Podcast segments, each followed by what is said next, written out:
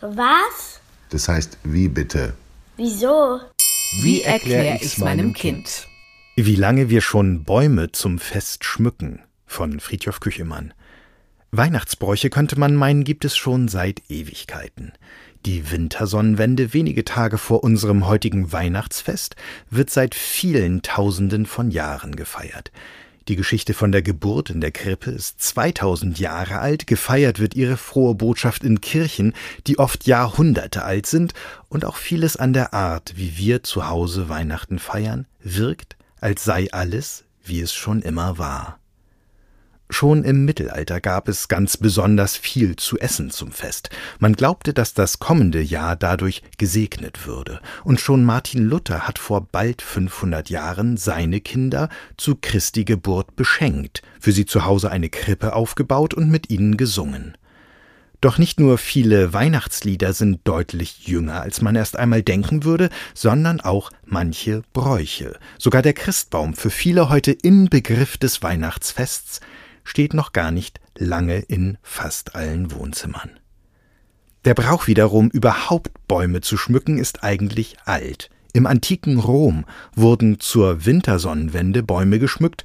Aus dem Mittelalter stammen die Maibäume, die es heute vor allem in Süddeutschland noch gibt.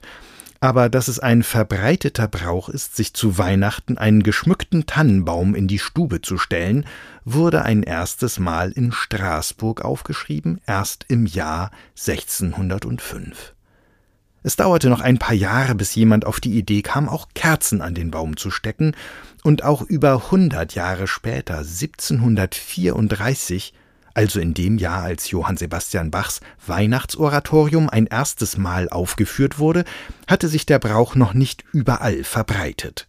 800 Kilometer von Straßburg entfernt, in Stettin, war es eine Kuriosität.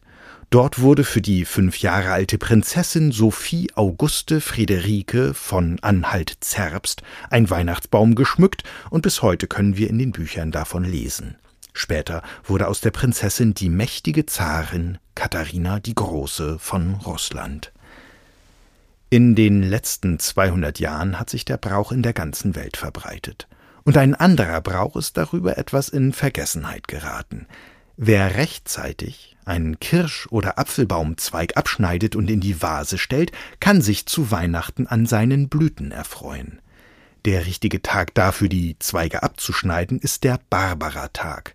Die Heilige lebte im dritten Jahrhundert in Nikomedia in der heutigen Türkei und wollte als junge Frau Christin werden, obwohl ihr Vater dagegen war. Damals waren noch sehr wenige Menschen Christen, sie wurden beargwöhnt und verfolgt. Ihr Vater hat Barbara eingesperrt und furchtbar gequält, um sie davon abzubringen.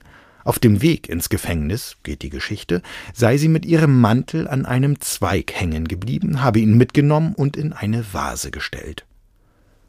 Obstbaumblüten sind wunderschön, und wenn es draußen kalt und grau ist, sind sie eine Augenweide, fast auch ein Weihnachtsgeschenk für sich. Es ist spannend zu sehen, wie sich die Knospen entwickeln und ob sie es rechtzeitig zum Fest schaffen. Der Barbaratag ist der 4. Dezember, also in diesem Jahr am zweiten Adventssonntag.